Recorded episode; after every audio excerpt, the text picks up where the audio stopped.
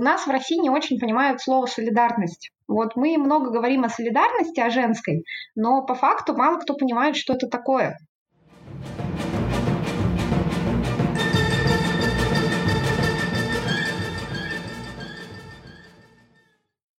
Всем привет! Мы, создательницы региональных подкастов Queer Fam Radio и Крошка Томск, решили запустить совместный проект, цель которого – сделать видимым феминизм в наших регионах – Республике Башкортостан и Томской области. Томскую сторону представляет Катерина Мас, феминистка и создательница подкаста Крошка Томск. Всем привет! С уфимской стороны Ольга, Ника и я, Ева. Фэм-активистки и создательницы Queer Fem Radio. Привет! Привет! Сегодняшняя тема нашего совместного выпуска – феминизм в регионах, возможности и ограничения. Э, с появлением в нашей жизни интернета феминистская мысль с большой скоростью распространяется по России, и, наверное, где-то с 2013 года э, почти в каждом регионе есть какое-то свое фэм-сообщество, какой-то э, фэм-активизм. Давайте поговорим про это, а, насколько феминизм, фем-активизм развит в Башкортостане, в Томске, а, какие есть фем-сообщества или какие-то отдельные активистки, которые продвигают феминистскую мысль. Катя? Ну, давайте я, наверное, начну, потому что как бы вас трое, и вы потом уже выскажетесь развернуто. У вас, на, на мой взгляд, э, по крайней мере, по той активности, которую я вижу в интернете, у вас гораздо больше различных проектов, чем в Томске. Э, я сегодня села и прямо записала, у меня вот тут открыт файлик, я прямо записала все э, организации и онлайн, и офлайн. Хотя у нас только про онлайн был, но я подумала, что нужно все прям записать, которые вот сейчас ведут деятельность в Томске.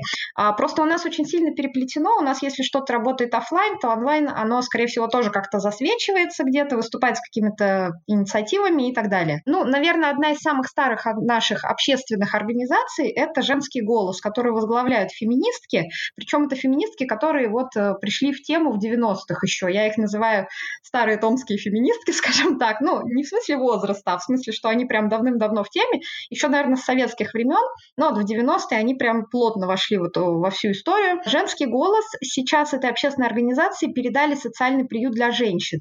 А мэрия Томска, к сожалению, отказалась его финансировать в 2020 году и просто скинула его на общественную организацию, у которой никакого финансирования нет. Женский голос занимается в основном офлайн активизмом, а, но в онлайне у них есть просто группа ВКонтакте, в которую они периодически периодически репостят какие-то интересные материалы.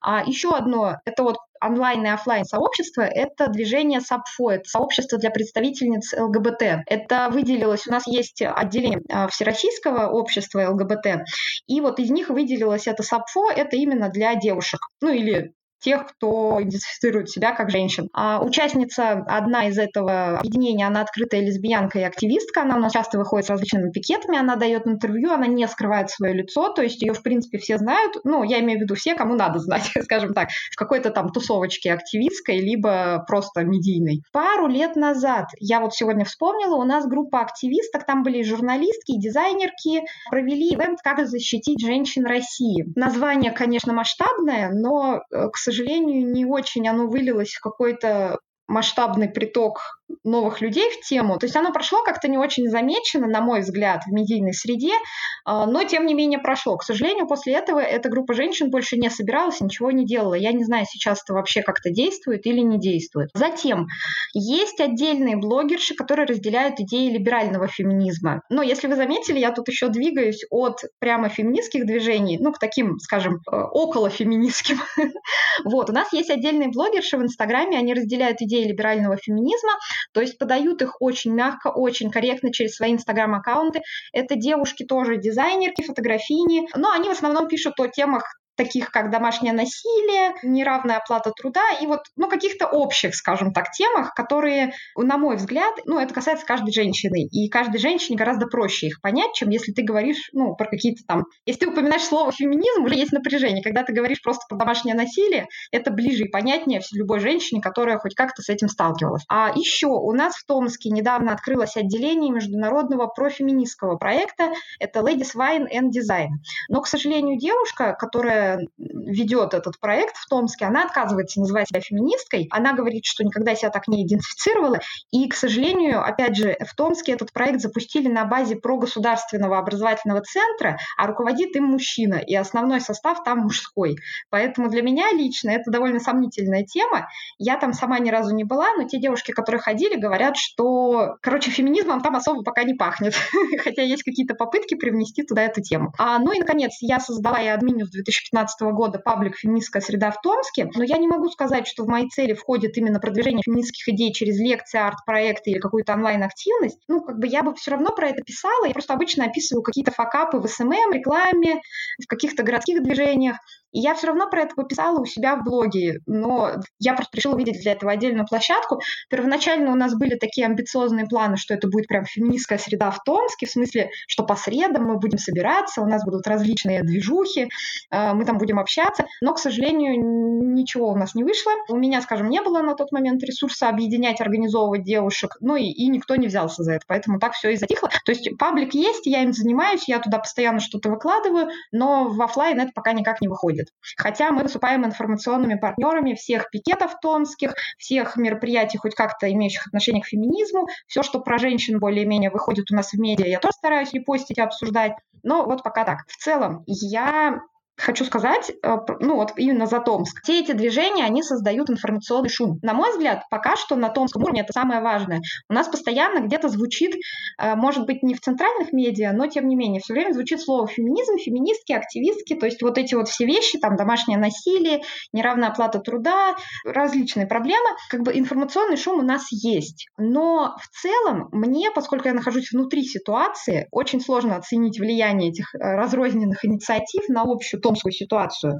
А, потому что если, например, брать замерило количество публикаций в местных СМИ, то их вообще исчезающе малое количество. У нас практически не пишут ни про феминизм, ни про права женщин. Если пишут, то делают это настолько непрофессионально, что, если честно, у меня иногда есть даже мысль, что лучше вообще ничего не писали, чем то, как это делают томские СМИ. Если смотреть на известность местных активисток и в российском фем-сообществе, то тем более это вообще не показатель, потому что мне лично неоднократно говорили э, различные женщины, которые живут в центральной России, так, что а кто ты такая, а почему ты смеешь критиковать, а что ты делала для феминизма, а где твоя активистка ну и, и вот и все. И, в общем-то, на этом все и затирается.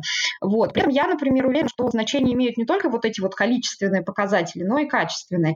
В качественном плане в Томске все идет так, как возможно в томской среде. То есть у Томска есть специфика. У нас такой уездный патриархальный городок, университетский город со сложившимися отношениями, со сложившейся структурой сообществ местных. У нас довольно сложно, ну, скажем так, пробиться, да. И если твой голос хоть немножко на этом фоне слышен, то я считаю, это уже супер достижение, даже если, допустим, тебя там не знают и не печатают в таких делах или еще в каких-то там федеральных медиа. Вот. Я еще сегодня весь день думала над какими-то еще качествами качественными показателями, по которым можно было бы Томск выделить. Но вот пока не придумала, может быть, я вас сейчас послушаю и вспомню, что у нас какие-то есть в Томске такие же дела. Но если вот резюмировать все, что я сказала, а, повторюсь, у нас нет никого, кто бы продвигал феминизм целенаправленно и структурированно. Есть у кого что-то сказать по горячим следам? Иначе я возьму слово и не остановлюсь. А, пока нет, но будет, если ты перечислишь какие-то местные инициативы. У нас феминизм появился не так давно. Вот я удивилась, что у вас какие-то феминистские ячейки возникли уже в 90-х годах. У нас все началось с 13 -го года, когда фем-активистка, башкирская режиссерка Тансулпан Буракаева создала ВКонтакте закрытую группу под названием «Феминизм в Башкортостане». По словам Тансулпан, она думала, что она единственная феминистка в Башкортостане и будет там сидеть в гордом одиночестве. Она там э, выкладывала какие-то феминистские статьи, чисто, видимо, для своего пользования. В какой-то момент в группу стали проситься ее знакомые, видимо, какие-то другие люди. Она очень удивилась, когда там набралось порядка, там, не знаю, сколько-то сотен человек. Началась какая-то движуха. А вот внешняя активность уже с выходом на улицу, это где-то, наверное, через три года они раздавали листовки против валяевских женщин, то есть Ольга Валяева, которая активно продвигает вот, патриархальные какие-то установки в жизни женщины, они листовки на улице раздавали, говорили, что там женщина может быть любой, не обязательно носить, носить юбки и быть хранительницей очага.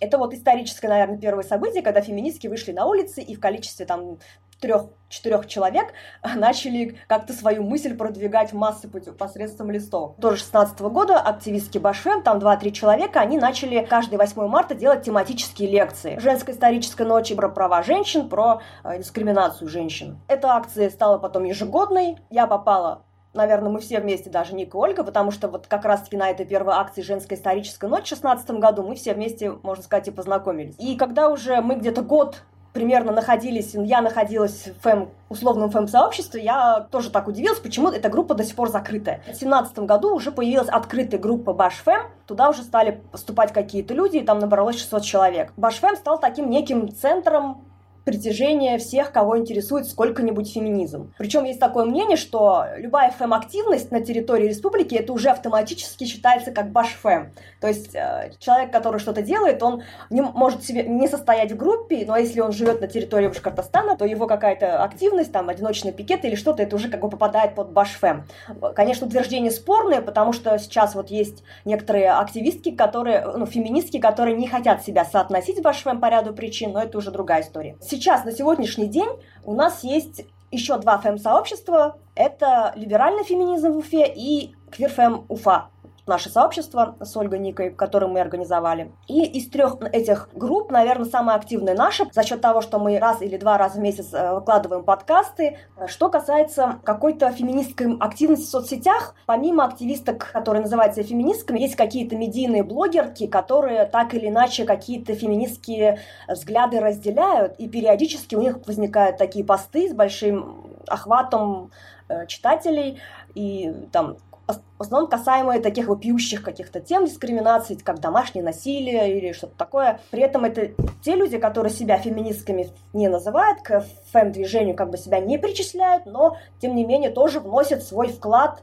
э, в какой-то фэм-активизм. И, наверное, наше там и такое везение большое. У нас есть одна целая одна активистка, феминистка в составе Совета по правам человека при главе республики. Она еще к тому же общественная деятельница, которая возглавляет э, Уфимскую ячейку Альянса гетеросексуалов и ЛГБТ за равноправие. И вот э, некая такая активность, просветительская деятельность идет из этих групп. По части Альянса разные лекции, какие-то тренинги, они в основном как бы информация выкладывается в закрытых ЛГБТК группы Уфы, то есть, например, э, лично я не всегда об этом узнаю, к сожалению. Наша как бы позиция активиста QueerFem Уфа — это делать мероприятия доступными для всех. Если это что-то феминистское, мы это публично выкладываем, зовем людей, и одна из наших целей — это чтобы люди могли собираться, знакомиться, узнавать друг друга. Возможно, среди них будут те, которые в конечном итоге могут стать фэм-активистками, тоже к нам присоидиниться, продвигать эту идею всячески и показывать людям, что вот если им эта тема интересна, то они могут Э, находить э, как соратниц в, в офлайне, приходить на наши встречи, на наши квирфэм-тусы, кинопоказы, и что мы там в будущем еще хотели бы делать, группы поддержки в офлайне тоже. Пока это, конечно, только мечты. Возвращаясь к Совету по правам человека, вот у нас был один такой важный, на мой взгляд, взгляд кейс – прошлом году капитан хоккейной команды, известной в Башкирии, в России известной команды Салават Юлаев, что-то там в соцсетях сказал сексистское в сторону спортивной журналистки уфимской. И на это обратил внимание председатель СПЧ Владимир Барабаш, и он направил в прокуратуру обращение, чтобы прокуратура рассмотрела вот этот вот э, дискриминационный элемент высказывания этого мужчины. И это, мне кажется, очень такой важный прецедент, когда на таком высоком уровне вот вопросы сексизма обсуждаются, касаются, и это считается проблемой. Ну и у нас еще один был такой факап, очень крупный в прошлом году. Госучреждение, Центр развития туризма, они устраивали какой-то показ каких-то, какой-то своей башкирской продукции этнической на, в гостином дворе. Все это шло под брендом Терра Башкири, и они для рекламы своих товаров они поставили около своего стенда обнаженных моделей. Ну, они были обнажены в купальниках, полуобнаженные модели, понятно, что не обнаженные. Наша республика еще до такого не дошла, чтобы обнаженных моделей поставить. А, это вызвало большое возмущение, с одной стороны, с патриархальной стороны, мол, как вы так можете позволить ну, женщины голые, ужас, ужас, ужас. С другой стороны, это же как бы сексизм, эксплуатирует полуобнаженное женское тело, чтобы продвигать товар. Феминистки и все, кто разделяет феминистские взгляды, в соцсетях тоже высказались масштабно. И вот не знаю, что повлияло, но этот центр развития туризма расформировали впоследствии, и директора его уволили. Такие истории получают широкую огласку и тоже, с одной стороны, освещаются феминистками, и это вот тоже несет феминистскую повестку в массы. Я тоже считаю, что это очень важно. И главное, что у нас не, есть некоторая связь низовых феминистов, того, что называют маргинальным. То есть мы сидим в своих подвалах, видимо, так представляют это. То, что какие-то высокопоставленные деятели тоже делают вклад в в дело по правам женщин, дискриминации женщин, это тоже воодушевляет, что это все является не только уделом вот утопающих, да, но какие-то другие люди тоже начинают задумываться вообще, что-то происходит, да, почему так происходит. Для меня это тоже важно. У нас феминизм прорывается в какие-то другие слои общественные и заражает, или не очень хорошее слово заражает, в общем, увлекает, заставляет рефлексировать людей, которые изначально далеки от феминизма. Важный момент чисто для меня, что есть ряд СМИ, которые интересуется феминистской темой, и когда возникают какие-то такие вопиющие случаи дискриминации, какие-то высказывания высокопоставленных чиновников в сторону женщин, они обращаются к нам, к активисткам Башфем, к Верфем э, Уфа, и просят прокомментировать эту ситуацию. Те же там «Эхо Москвы» в Уфе обращались к кому-то из активисток Башфем, по тому или иному поводу там, или какие-то другие газеты. И это тоже, мне кажется, очень хороший показатель, что все-таки их это интересует. Их интересует феминистская сторона, взгляд на эту ситуацию. Да, я хотела добавить, ну вот э, я сейчас рассказала по поводу того, что реагируют э, сообщества феминистские на различные сексистские явления, да, там в медиа и вообще в городской среде. Я сама, ну, от, от своего лица, скажем так, я это постоянно делаю. От лица феминистской среды в Томске я это делаю не очень часто, потому что есть очень интересный момент, и это просто томская фишка, мне кажется. У нас гораздо больше внимания уделяют конкретным личностям, чем тем э, сообществам, которые они представляют. То, то есть, грубо говоря, у нас есть люди, и уже с ними ассоциируются либо явление, либо сообщество. А вот такого, чтобы было сообщество, а с ним ассоциировался человек, у нас редко бывает. Если у нас человек сам по себе, допустим, в каком-то сообществе, но не проявляет себя э, медийно, не ведет какой-то блог, как-то не высказывается, не участвует в каких-то дискуссиях. Но, вероятнее всего, никого не интересует, что этот человек феминистка или панк, или кто бы то ни был. А вот если человек, допустим, высказывается вполне определенно за какую-то идею, и, вы, и высказывается на своей личной странице, то этому будет уделяться гораздо больше внимания. Поэтому иногда я, если вижу какую-то сексистскую рекламу или еще что-то, я на этом акцентирую внимание в своем личном блоге, и это мгновенно растаскивается по остальным ресурсам, э, и на это начинает обращать больше внимания, чем если я об этом скажу в низкой среде Томска, и там это увидят только наши 200 там, с лишним подписчиц,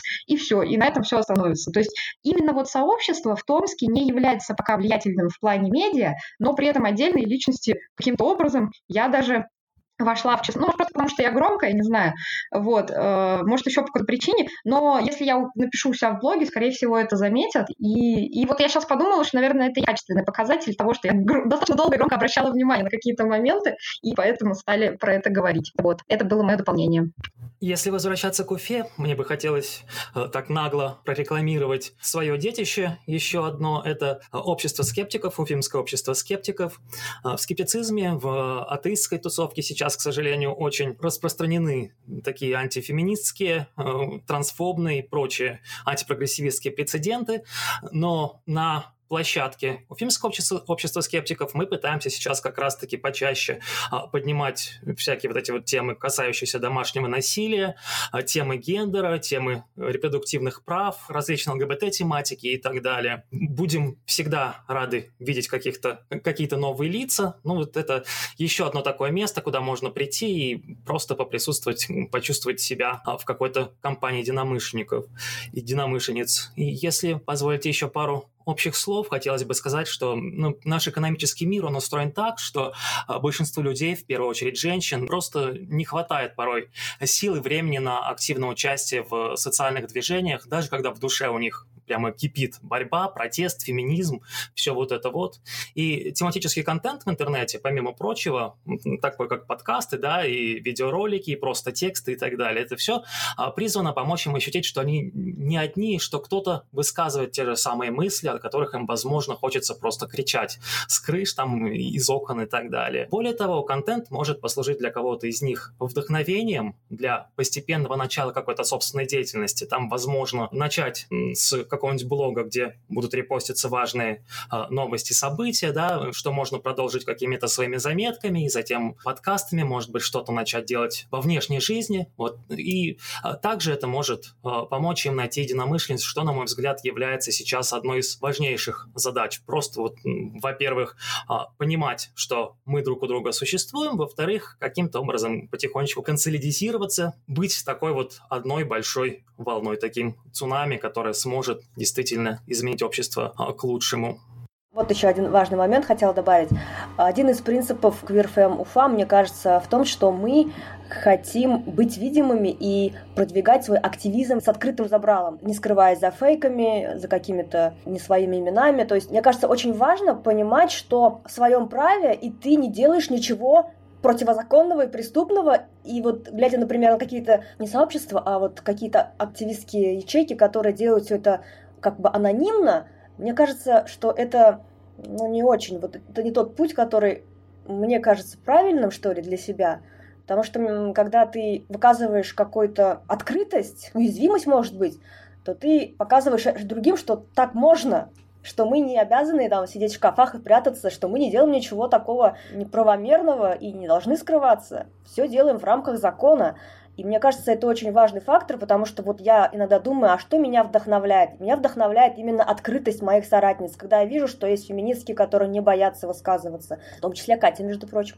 А есть ЛГБТ-активистки, которые рассказывают открыто о своих проблемах, не скрывая. То есть вот вся эта прозрачность, видимость, она очень вдохновляет, вот меня лично она очень вдохновляет. Это такой катализатор, который, благодаря которому я тоже набираюсь ресурсы, чтобы что-то делать дальше, перебарывать какой-то свой внутренний страх, какие-то барьеры ломать понимать. И еще один важный момент, связанный с QueerFM Уфа, помимо подкаста, мне важно, что мы еще создаем авторский контент, рефлексируем происходящее, отлавливаем, комментируем какие-то такие ненавистнические высказывания наших каких-нибудь чиновников, и вот это все отражаем, то есть даем некий такой отклик на все это, показываем, что вот это мнение феминистки, как мы все это видим. То есть попытка такая, хоть и в каком-то микро, каком-то крошечном формате, разрушить вот этот вот андроцентричный взгляд на всю эту повестку общественную, как бы жизнь женщины. И мне кажется, что вот это тоже очень хорошо. Сейчас QueerFem Уфа это, наверное, единственное феминистское сообщество, которое живое, активное, и хотелось бы его популяризировать как-то масштабировать и выходить почаще в офлайн. Надеюсь, вот со снятием карантина, всей этой эпопеи коронавирусной, у нас будет возможность выходить в свет и собирать людей для какой-то такой консолидации, знакомства, общения, просто видеть друг друга.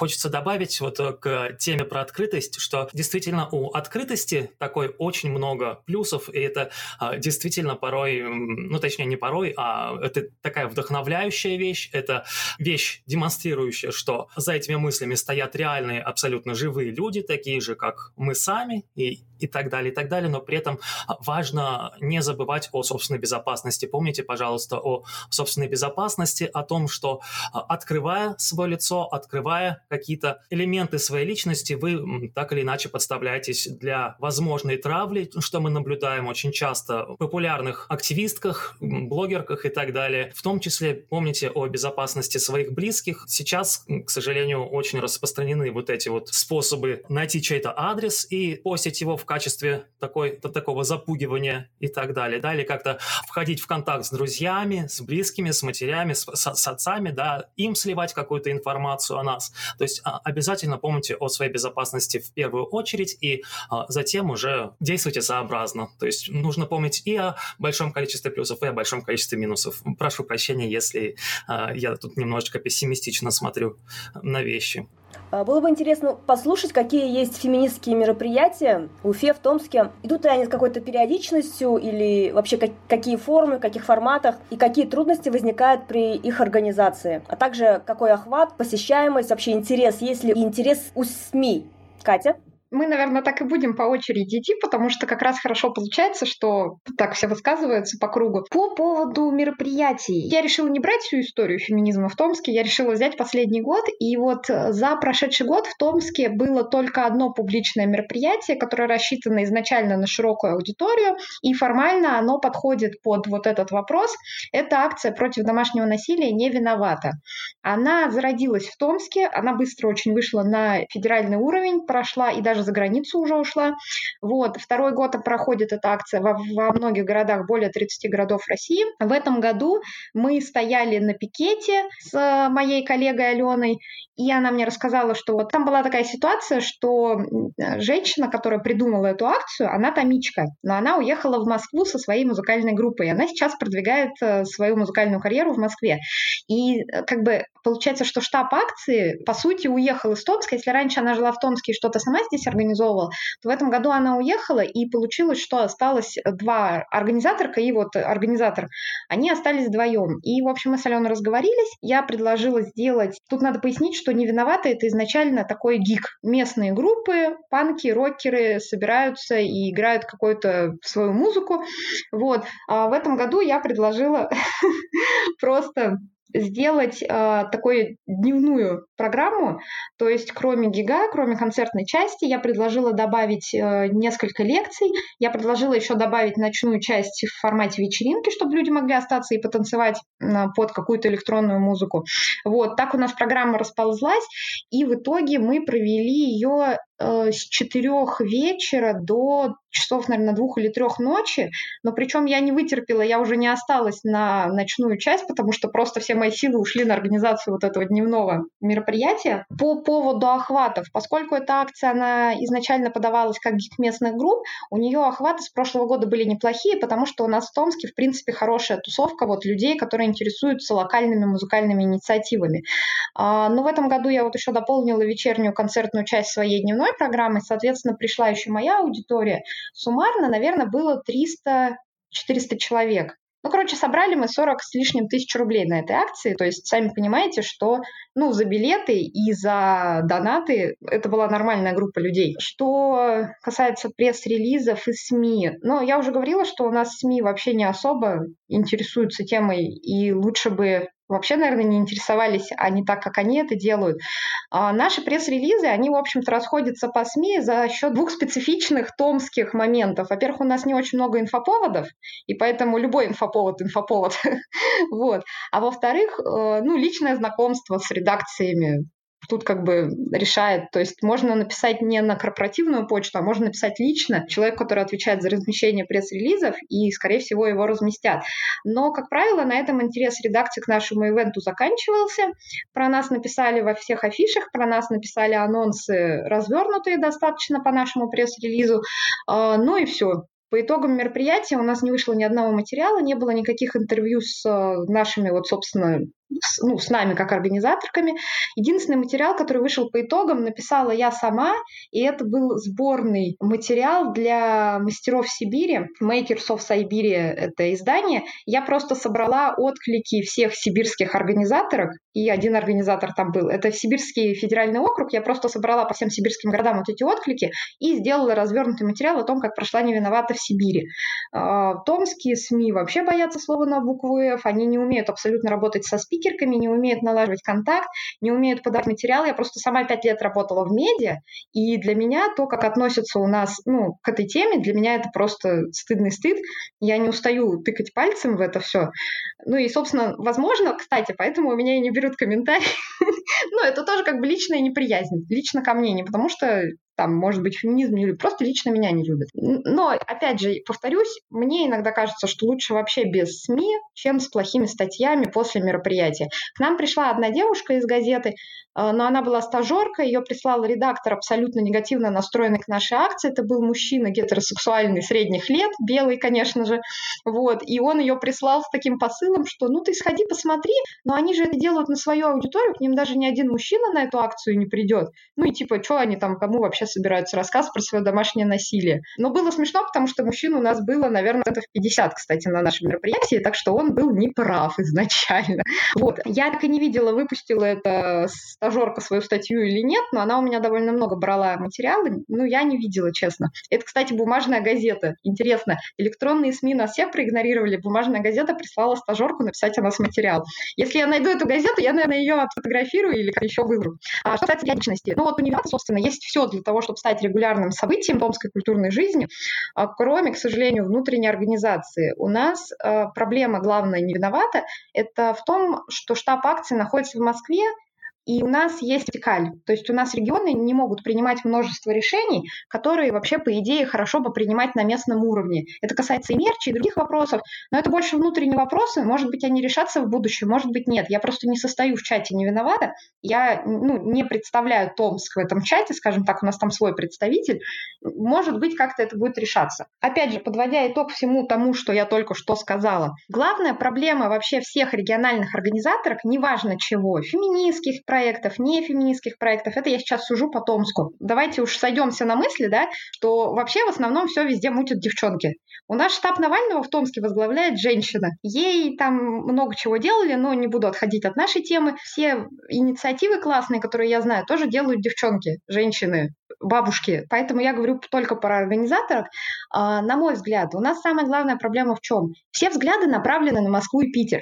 Вся аудитория живет в уверенности, что на локальном уровне они не могут получить ничего нового или интересного. Это касается вообще абсолютно всех сфер жизни. Хотя у нас и в музыке, и в каких-то других областях, в театре у нас много чего хорошего происходит, но вот на локальном уровне. Вы сами пишете в «Собаку Павла» статьи, какие-то обзоры, и я вижу, что у вас в Уфе тоже активная культурная жизнь. Ну, поэтому тут что тут скажешь? И нам, например, с точки зрения сбора пожертвований, конечно, проще присоединиться к бренду «Не виноваты», чем пытаться создать какой-то свой томский бренд, э, даже на основе моего подкаста или не моего, неважно, там, на основе моей личности или чьей-то другой, потому что вот была эта акция «Как защитить женщин России», она была несколько лет назад, и сейчас о ней никто не вспомнит, и на ней было, может быть, человек 30. А к нам пришло 300 человек просто за счет того, что это другой бренд абсолютно, это была другая известность у изначальной организаторки.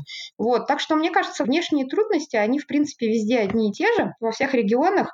Это вот приоритет столичного перед региональным, это отсутствие интереса к месту, в котором люди живут, у самих людей, это отсутствие ресурсов всех типов локальных организаторов. То есть, грубо говоря, чтобы что-то организовать, нужно найти помещение, нужно найти деньги на рекламу или какие-то связи у тебя должны быть, чтобы продвинуть эту рекламу в те же пресс-релизы в медиа. Это выгорание активисток. Это когда ты что-то делаешь, делаешь, делаешь, ну, я думаю, все знают, и ты не видишь никакого выхлопа, в какой-то момент ты думаешь, а, нафиг я это делаю, ну, и как бы и все, и бросаешь. Ну, я думаю, что мы в каких-то других выпусках, может быть, поговорим о том, как вот перевесить вот все эти моменты и как с ними бороться. Но сегодня как бы не стоял такой цели, поэтому я, наверное, не буду углубляться в эту тему. Но я еще хочу сказать, что, на мой взгляд, феминизм — это еще более андеграундная тема, чем любой региональный андеграунд. И это тоже накладывает свой отпечаток. Просто я, например, считаю, я честно глубоко уверена, что феминистки — это новые панки. Мне так кажется. И, возможно, мы где-то пройдем такой же путь, и через какое-то время образ жизни феминистки, он ну, будет таким же модным, как, например, представлять себя панком. Поэтому мне хотелось просто на позитивной ноте закончить, вот, а теперь передаю слово Еве, потому что я вижу, что есть что сказать.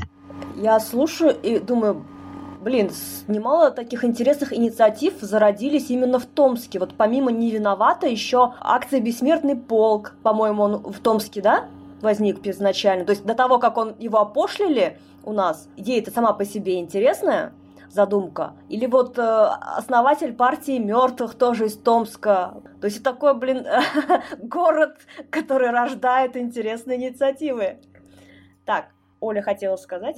У нас второй год в Уфе проходит фестиваль Фэмбайрам. В этом году у нас был э, двухдневным, 8 и 9 марта.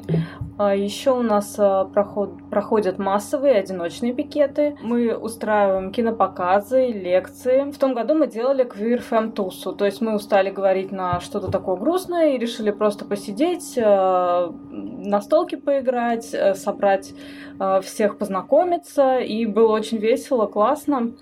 А, потому что должно же быть что-то иногда позитивное, веселое. Главная трудность для меня это преодолеть внутренний страх, что это никому не нужно. Никто не придет, не будет людей, и мы вот будем там сидеть втроем, в пятером на этом мероприятии, на этом фэм-байраме и смотреть друг на друга. Потом уже финансовая проблема. Так как у нас нет никакого финансирования, мы ищем площадки, где будет э, низкая цена за вход, либо вообще донат. Потом уже мы разбираемся с тем, как мы это будем делать и кто это будет делать. Потому что все мы относимся, к разным течениям феминизма, и у нас разные разные видения мероприятий. Все это, получается, затягивается и иногда вызывает разные конфликты. Пока у нас ничего не происходит на какой-то постоянной основе, но мне бы, конечно, очень хотелось. Пока все вот очень спонтанно. Можно я немножко добавлю? Мне вообще кажется, что ФМБРМ это такое большое достижение нашего ФМ-сообщества, потому что если так посмотреть, никакой команды многочисленной у нас нет. Это берут и делают активистки в количестве там 5-7 человек. Как это все в итоге вытягивается во что-то такое более-менее нормальное, мне каждый раз удивительно. В этом году, например, ФМБРМ, кроме того, что он был двухдневным, его посетило больше, по моим подсчетам, больше 140 человек. Мне кажется, для такого местечкового фестиваля, сделанного на коленках, без финансирования, на, на наши какие-то минимальные вложения, это очень хороший показатель. То есть за счет доната нам удалось отбить все эти наши финансы. В этом плане тоже никто не остался в обиде, что он вбухал свои деньги, и это не вернулось. Два массовых пикета у нас было э, каждый 8 марта, и один был э, массовый пикет в поддержку законопроекта о домашнем насилии в августе прошлого года. И вот у нас есть активистка, э, феминистка из радикального крыла, которая каждый, каждый раз брала на себя ответственность и шла согласовывать, и была организаторкой этих пикетов. Вот. Я ей благодарна, потому что у меня такого опыта хождения в администрации нет. Я была рада, что кто-то на себя такое берет. Я с радостью присоединялась к этим мероприятиям. Концерт «Не виноват» у нас тоже два года подряд подряд шел, но я ни разу не попала на него по ряду причин, потому что этот день, 8 марта, у нас шел ФМБРАМ, и уматанные после активного такого дня организации или-то после массового пикета сил уже идти на какой-то концерт у меня лично не оставалось. Поэтому что там происходит, для меня до сих пор загадка.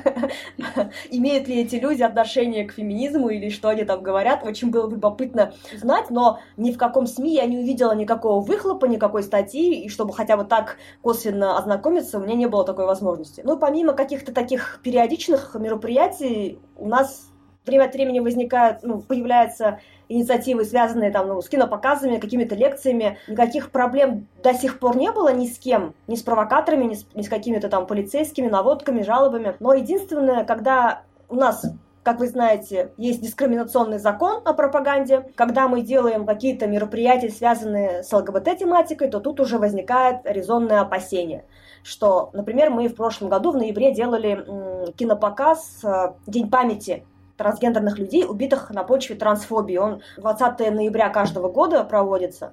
И мы решили сделать такой день, как бы эту проблему осветить.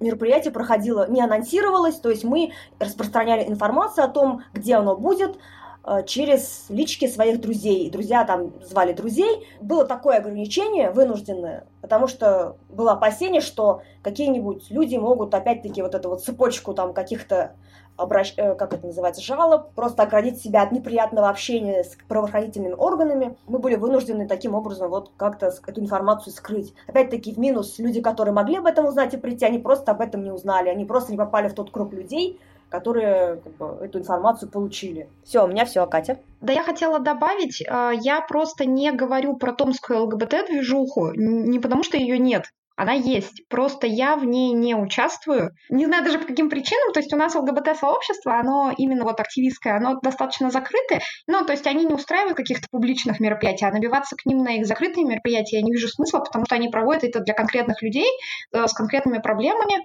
И чем я там могу быть полезна, я не очень понимаю. То есть, если бы у них были какие-то публичные моменты, ну, там, события какие-то, ивенты, я бы, наверное, ходила. Вот, но она есть.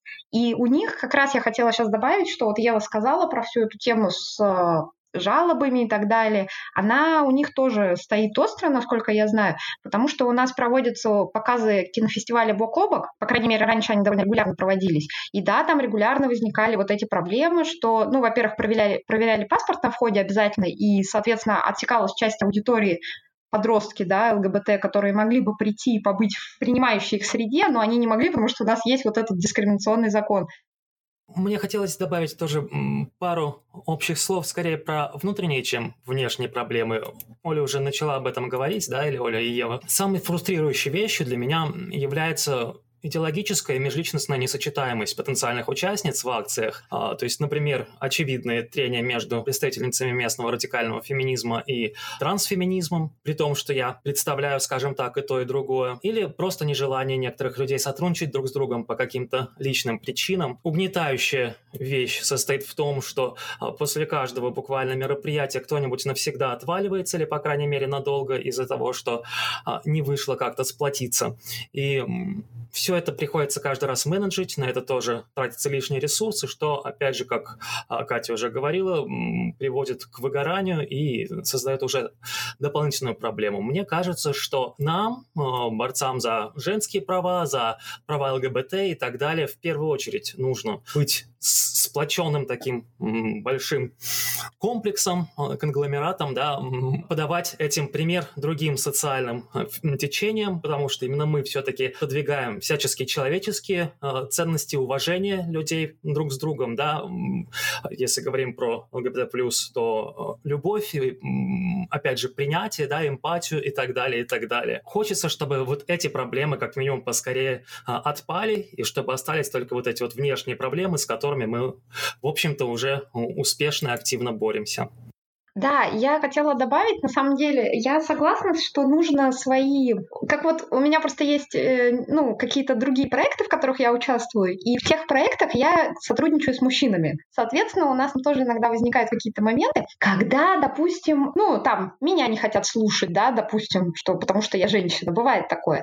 Вот, но как говорит мой знакомый хороший, ты, говорит, баба умная, и говорит, когда я с тобой общаюсь, я свое эго, говорит, складываю в коробочку. Говорит, запаковываю вот так вот, и, говорит, оно там лежит, типа, и все. И я считаю, что, в принципе, всем людям неплохо бы иногда свое эго складывать вот такую коробочку, чтобы оно лежало, если ты, например, э, знаешь, что какой-то человек может что-то сделать лучше, ну, я, например, объективно знаю, что у меня есть какие-то, ну, моменты, которые я не тяну, но я при этом знаю, что есть моменты, которые я делаю лучше других.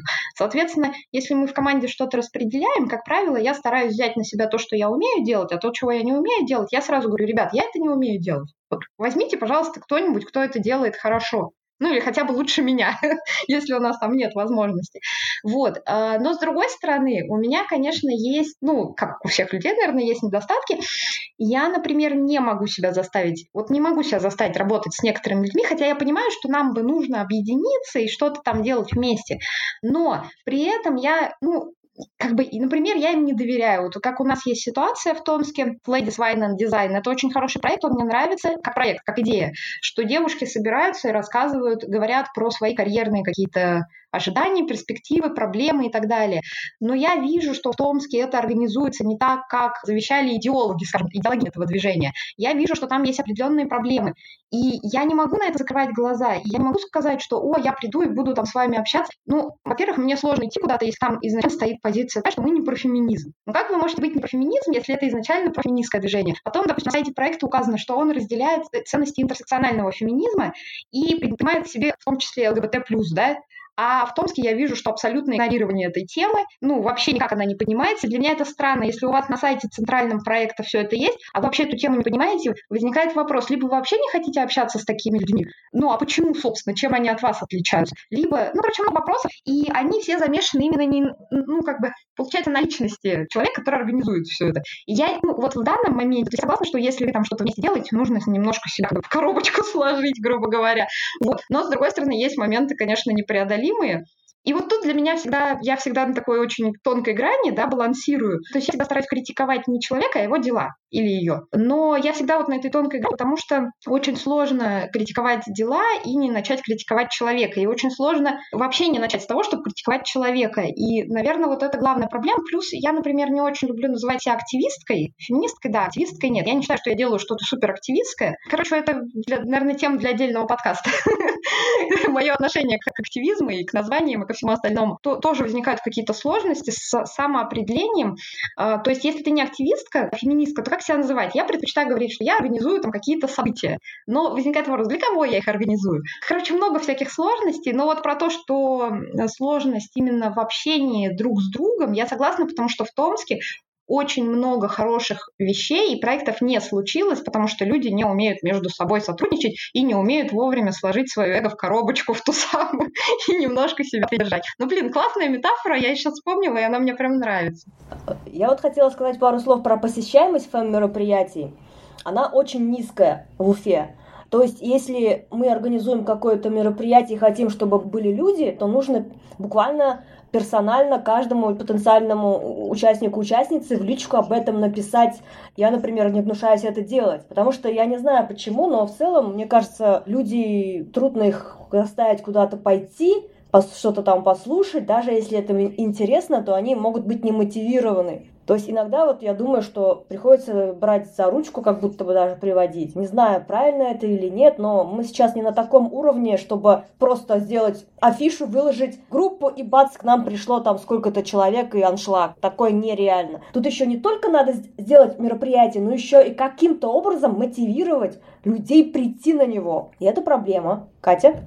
Слушай, да, да, мы почему-то про это как бы не затрагивали эту тему, но а, вот меня из моего там опыта, да, какого-то организ... ну, он не очень большой, но какой-то все-таки есть. У меня сложилось два убеждения. Во-первых, очень большое значение имеет твоя личность как организаторки. То есть, грубо говоря, ну вот мы сегодня про это говорили, что не всегда СМИ обратит внимание на высказывание феминистской среды в Томске, но вероятнее всего СМИ и те, кто меня подписаны, обратят внимание на высказывания в моем личном блоге. Почему? Потому что в своем личном блоге, во-первых, я более свободна в речевом смысле. То есть я могу более там свободно использовать метафоры, сравнения, э, лексику более свободно, да, могу использовать, чем если я, допустим, пишу для паблика, я все равно себя начинаю немножко контролировать, потому что я, ну, не могу допустить, чтобы в паблике были, ну, какие-то вот личные высказывания. Это во-первых. Во-вторых, я не знаю, насколько у вас в Уфе, но вот у нас в Томске, я уже говорила, что у нас очень сильная связь человека и то, что он делает делает. То есть, грубо говоря, у нас есть человек, который ассоциируется с выставкой. То есть говорят выставка, подразумевает этого человека. Говорят этот человек, подразумевает его выставка. Вот. И это тянется там уже с 2012 года, ну, 8 лет. Да, за 8 лет создалась эта связь. Есть, допустим, я. Э, говорят «Крошка Томск», подразумевает меня. Говорят, ну, говорят про меня, подразумевает «Крошка Томск». Это тоже очень сильная личная связь.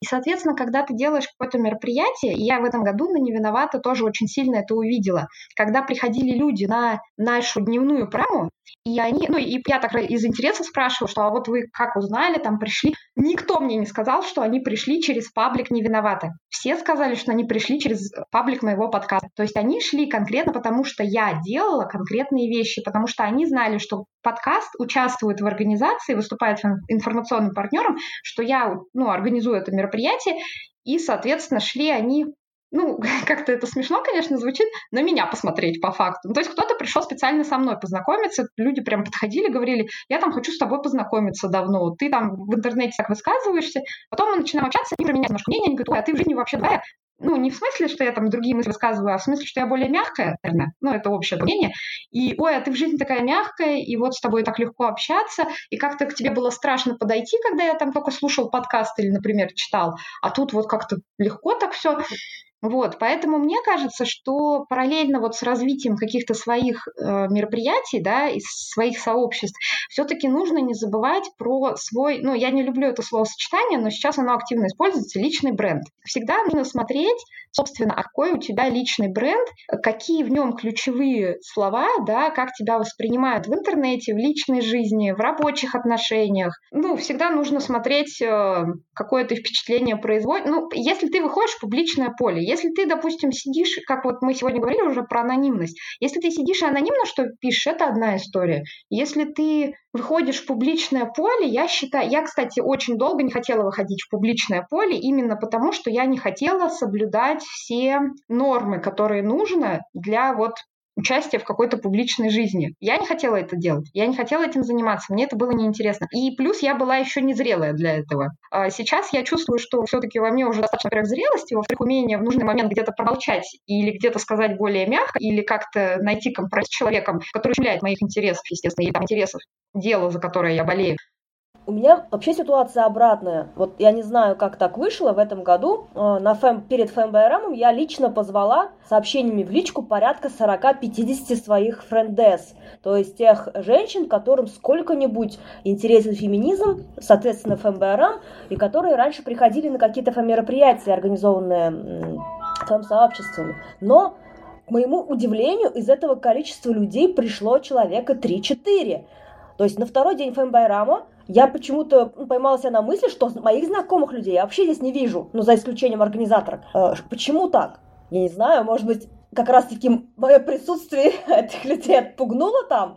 Типа, мы и так целый год читаем твои посты, то, что из тебя льется феминизм, давай мы эти три выходных дня проведем без тебя.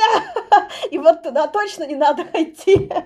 Так что, с одной стороны, меня, конечно, немножко так коробит, что как бы, ну, я ожидаю от своих подруг, от своих знакомых какой-то поддержки, потому что прийти на организованное нами мероприятие – это поддержка нас. Этого нет, но, наверное, я их внутренне не виню люди вольны э, распоряжаться своим выходным днем как им угодно. Но просто я к тому, что чем больше мы рекламируем, чем более разные инструменты рекламы используем, тем больше к нам приходит. Ну, закономерно. Вот Фэмбарам, получается, выиграл за счет того, что у нас была реклама на радио, на городском телеканале ЮТВ, в парочке с печатных э, ну, интернет-изданий, таргетная реклама, бесконечные репосты, Инстаграм, то есть мы даже обращались к каким-то топовым блогеркам, чтобы они в своих сторис выкладывали, то есть использовали максимально все каналы, которые мы знаем, и вот это сработало. Потому что надеяться, что мы просто позовем кого-то в личке, ну, блин, в моем случае это вообще не сработало. Люди не пришли тупо. Почему они не пришли, не знаю. Может устроить соцопрос среди них?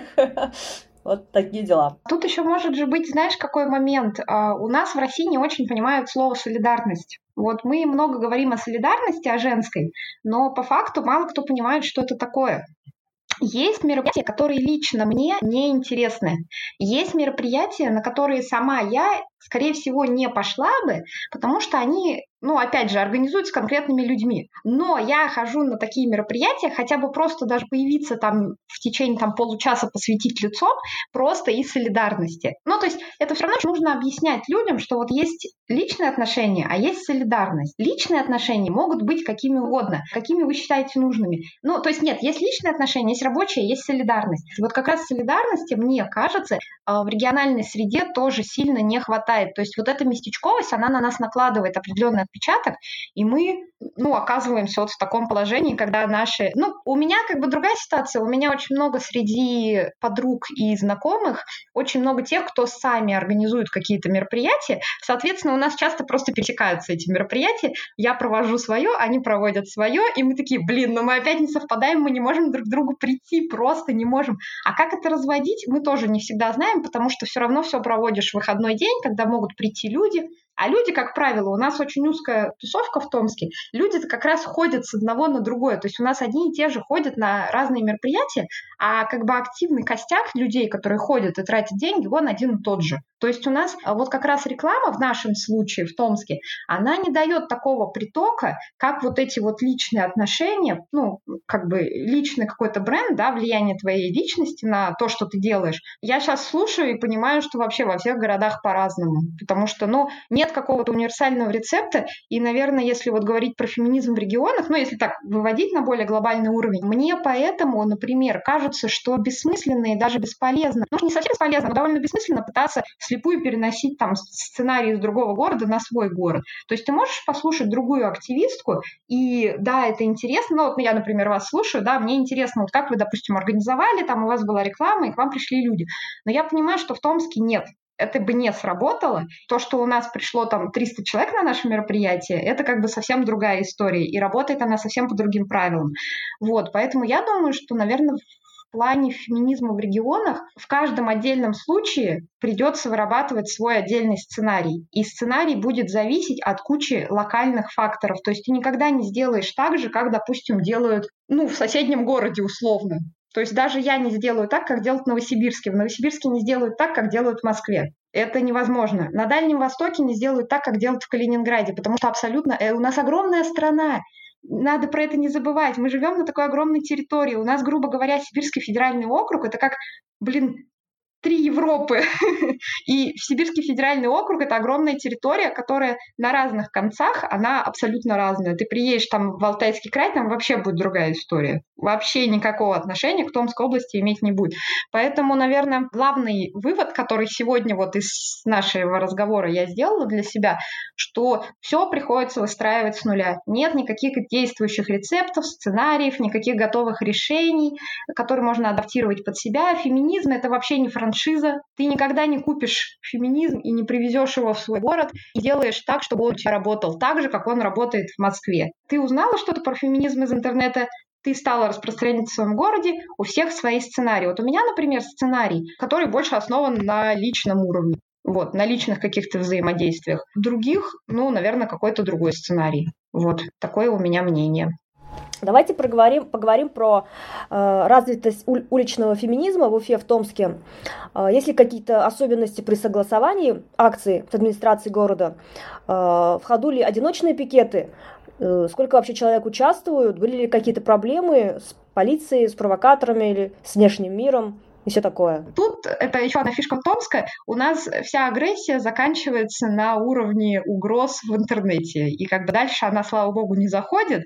Все это, знаете, пар ушел в свисток, это называется. Что в отношении феминисток, что в отношении кого бы то ни было, наверное, единственное, кого у нас сильно прессуют, это вот именно политическая оппозиция. Это Навальный и коммунисты еще почему-то, не знаю почему. В общем, у нас э, как-то вся эта активность, она ну, не выходит в какие-то рамки, как я в других городах читаю, и мы, и мы, слава богу, не становимся героями статей на медиазоне и так далее. И я тогда сразу расскажу про уличный активизм. Просто это тоже был следующий вопрос сценария, но раз я его уже затронула, по поводу пикетов. Томск в плане политической активности и протестной он не особо активный, в принципе. Просто у нас вот город, я повторюсь, это такой уездный, патриархальный университетский городок. У нас все такие спокойные, расслабленные, что куда-то идти, я зачем все это этого мнение. Я сама, в общем-то, до этого года не ходила практически ни на какие пикеты, я ходила на какие-то местные события, локальные, там, закрытие телекомпании, еще какие-то моменты, но именно вот феминистской активности у меня какой-то не шло особо.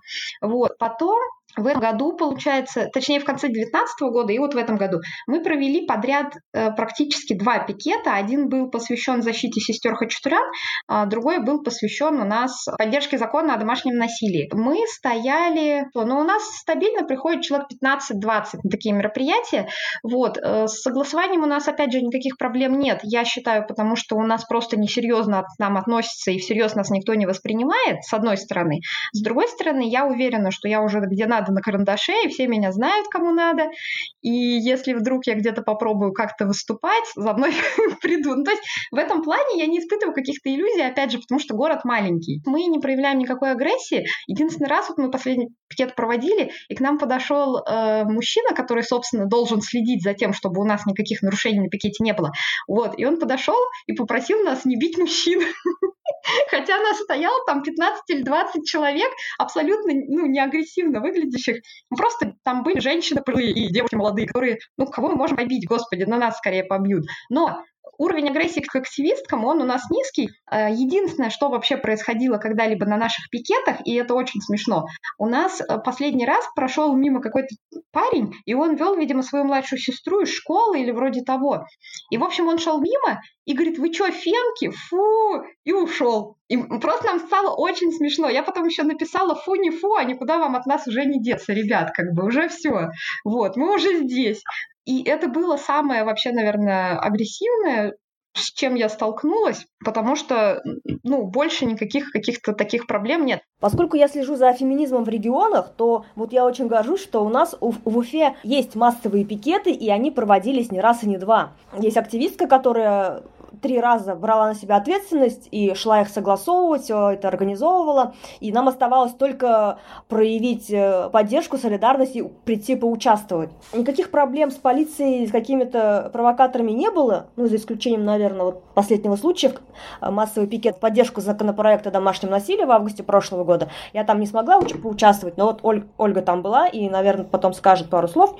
Но в целом, мне кажется, что никаких проблем, в принципе, с согласованием у нас не было, было, потому что феминизм не воспринимается властями как какая-то угроза. Я даже вижу некоторую закономерность, что первый массовый пикет нам согласовали на окраине города, э, в парке Затон, где вообще, наверное, в час там пять человек проходит. А следующие разы уже согласовали в центре города. Возможно, в первый раз им было, ну, там, любопытно, что вообще, что такое феминистский пикет, что там будут делать, сколько людей придет. И поскольку там пришло 8 безобидных женщин, 2 часа на морозе постояло с, с плакатами, нас там увидело, наверное, ну, максимум, наверное, человек 20 прошло в этот морозный день, то после этого нам уже давали центр города, видимо, поняв, что ничего страшного от этих феминисток можно не ожидать. До тех пор, пока на наши пикеты не придет там большое количество людей, мы не будем вызывать никаких, мне кажется, опасений, ну вот именно от властей. В прошлом году мы организовывали, мы, это активистки КВРФМ Уфа, организовывали одиночные пикеты в поддержку Юли Цветковой.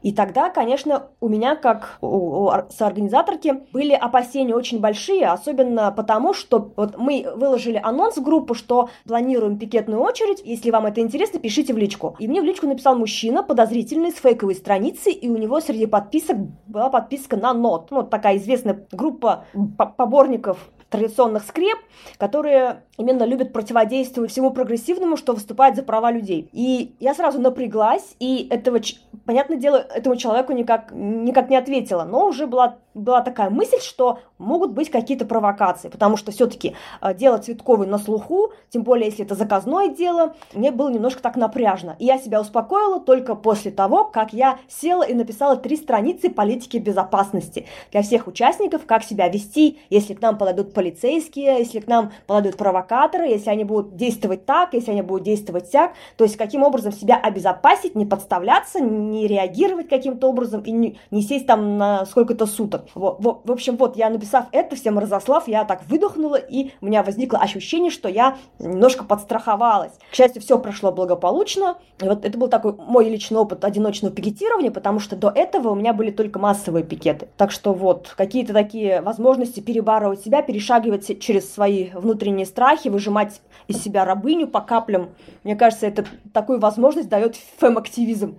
Ева сказала, что нам давали в центре города. Э, несмотря на то, что это был центр города, там проходимость на самом деле очень э, маленькая. И э, я вот пришла к тому, к такому мнению, что, может быть, массовые пикеты уже не актуальны, потому что если первые разы, когда мы выходили, СМИ очень э, обсуждали это, а сейчас уже интерес потеряли к нам. А, я думаю, что уже пора менять формат, возможно, делать митинги, искать другие форматы, чтобы рассказать о проблемах женщин. Обычно у нас все проходит мирно, только вот э, в том году, летом на, вас, на массовом пикете в поддержку закона о домашнем насилии был агрессивный мужчина. Кричал нам, что домашнее насилие — это дело семейное. Он долго на нас агрессивничал, и в итоге дошло до того, что полицейские его оттолкнули, но даже даже несмотря на это, он стоял в некотором отдалении и смотрел на нас. А, мне всегда в такие моменты страшно, что девушки, которые с нами на пикете, начнут агрессивно реагировать, потому что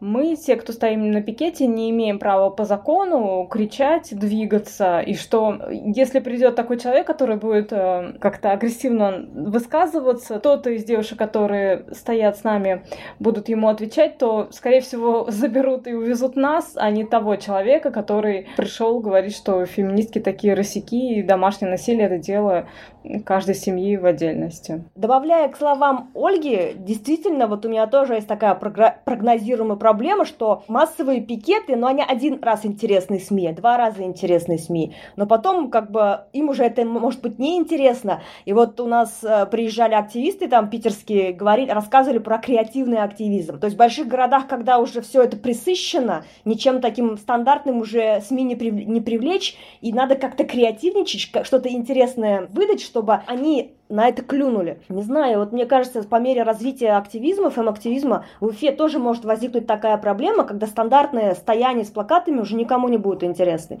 Тем более, если каждый из года в год, 8 марта, один и тот же массовый пикет, тем более, если нет никакого развития, каждый год там по 8 человек, по 12, второй раз 12 было, это все-таки, ну, какая-то стагнация. А в чем смысл? Насколько это оправдано? По крайней мере, меня вдохновляло, что вот первый у нас пикет 8 человек, второй в 12 слушайте, уже больше там, да, или фэм-байрам там однодневный, то есть какой-то ощутимый прогресс, и меня это вдохновляет, то есть мы как будто бы растем, это видно из раза в раз одно и то же, в этом есть какое-то безумие, то есть я не знаю, что это. И вот мечтая о митинге, ну блин, какой митинг там из 10-15 человек, у нас нет сейчас такой, такого количества желающих или там просто феминисты, которые бы пришли, потому что выйти на улицы, это не просто что-то такое легкое. Мне кажется, это когда человек пересиливает что-то внутри себя, стать видимой, с плакатом стоять, это реально стрессовая ситуация, как мне кажется.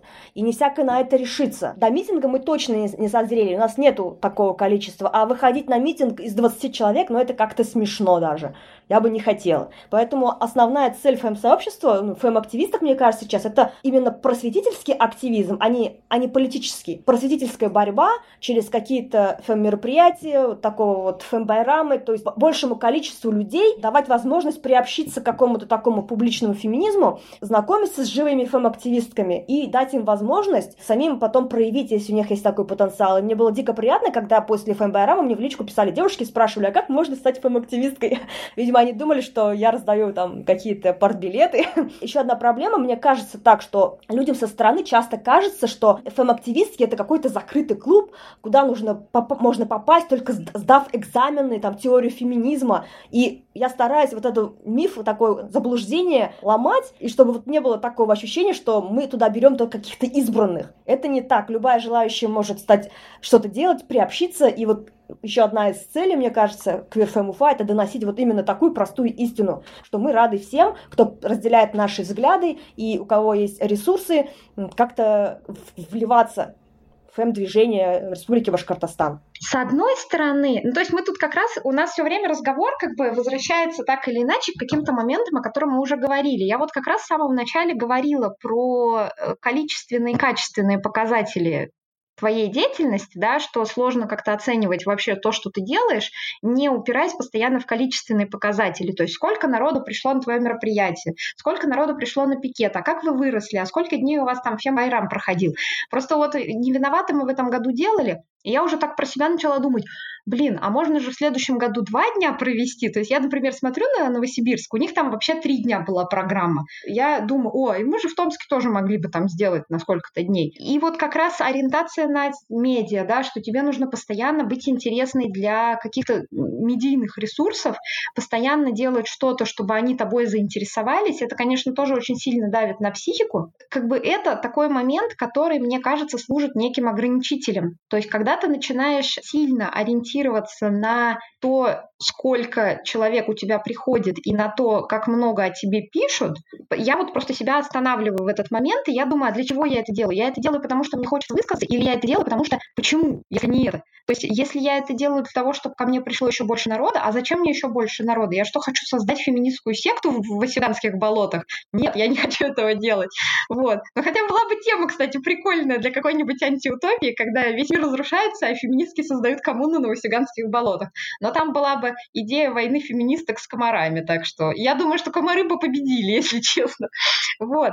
Формат, я считаю, безусловно, нужно менять, но его нужно менять, исходя не из того, что про тебя потом не напишут, напишут, когда ты в пятый раз выйдешь на пикет. А, как бы, да, мы уже выходили два раза, но я бы не сказала, что нас там как-то меньше стало внимания прессы, просто потому что инфоповодов в городе мало. Любая женщина с каким-то плакатом уже инфоповод. Так что тут как бы долго будет. Не, реально, у нас, у нас просто многие газетные заголовки, они звучат. Какая-то женщина вышла с каким-то плакатом. Чего она хочет? Вот реально, я не вру. У нас было несколько таких инфоповодов. Поэтому тут, конечно, нужно думать, как разнообразить. Ну, как бы всегда нужно думать, а зачем ты это делаешь? Если ты это делаешь для того, чтобы привлечь больше внимания к идеям, то да, как бы разная подача, еще что-то. Я, например, э, не считаю, что я занимаюсь каким-то суперактивизмом, когда я разговариваю о феминизме в барах, но при этом я также считаю, что это очень важная часть вообще твоей жизни, если ты открыта к каким-то разговорам в неформальной обстановке, не только в формате какого-то ивента, который ты организовала, или пикета, когда вроде как сама обстановка располагает к тому, чтобы подойти к тебе, задать вопрос. Просто я захожу в бар, и мы начинаем с барменом обсуждать последнее видео, например, Ники Водвуд. Ну, я просто ее беру, потому что это вот то, то видео, которое смотрит масса людей, у нее очень широкая аудитория, И это и хорошо, ну, не знаю, хорошо или плохо, я никак это вообще не оцениваю, но просто есть такой факт. Я прихожу в бар, мне бармен говорит, блин, я посмотрел последнее видео Ники, вот, вот у меня остались вопросы. Я говорю, ну окей, если как бы меня не напряжет на них ответить, давай, но лучше, наверное, их было адресовать той, которая вела видео, ну, записывала видео, потому что как бы у нас разные точки зрения. Но при этом мы начинаем разговаривать, и я понимаю, что у него вопросы не конкретно к ведущей там видео, да, а у него, в принципе, глобальные вопросы, и они даже не к феминизму, а это вопросы мужчины к жизни. И я говорю, так, стоп, стоп, стоп, с тобой об этом должен был поговорить твой папа, наверное, и я. Почему ты сейчас ко мне обращаешься? Вот. И это очень интересный момент. Наверное, кто-то бы может, мог это назвать активизмом, да, что ты там где-то ходишь, общаешься с людьми. Я не считаю, что это суперактивизм, но с другой стороны, я считаю, что нужно тоже этим заниматься. И это же хорошая возможность рассказать о своих взглядах. Это формат, который никогда не устареет, грубо говоря. Личная беседа, разговор в неформальной обстановке – это то, что никогда не устареет. Ты можешь там выходить на пикеты, ты можешь делать какие-то ивенты, ты можешь читать лекции, ты можешь придумывать новые форматы там, не знаю, выпускать видео в ТикТоке, если там ТикТок стал популярным. Ты можешь сделать татуировку, ты можешь выйти сделать какую-то серию граффити. Это тоже, кстати, интересный момент. Ты можешь сделать выставку на феминистскую тематику. Очень много различных вариантов, их можно постоянно там как-то чередовать, делать то одно, то другое, то третье. Ты можешь стать человеком широких вообще талантов организаторских, но на мой взгляд, ничто никогда не заменит личного примера и личной беседы.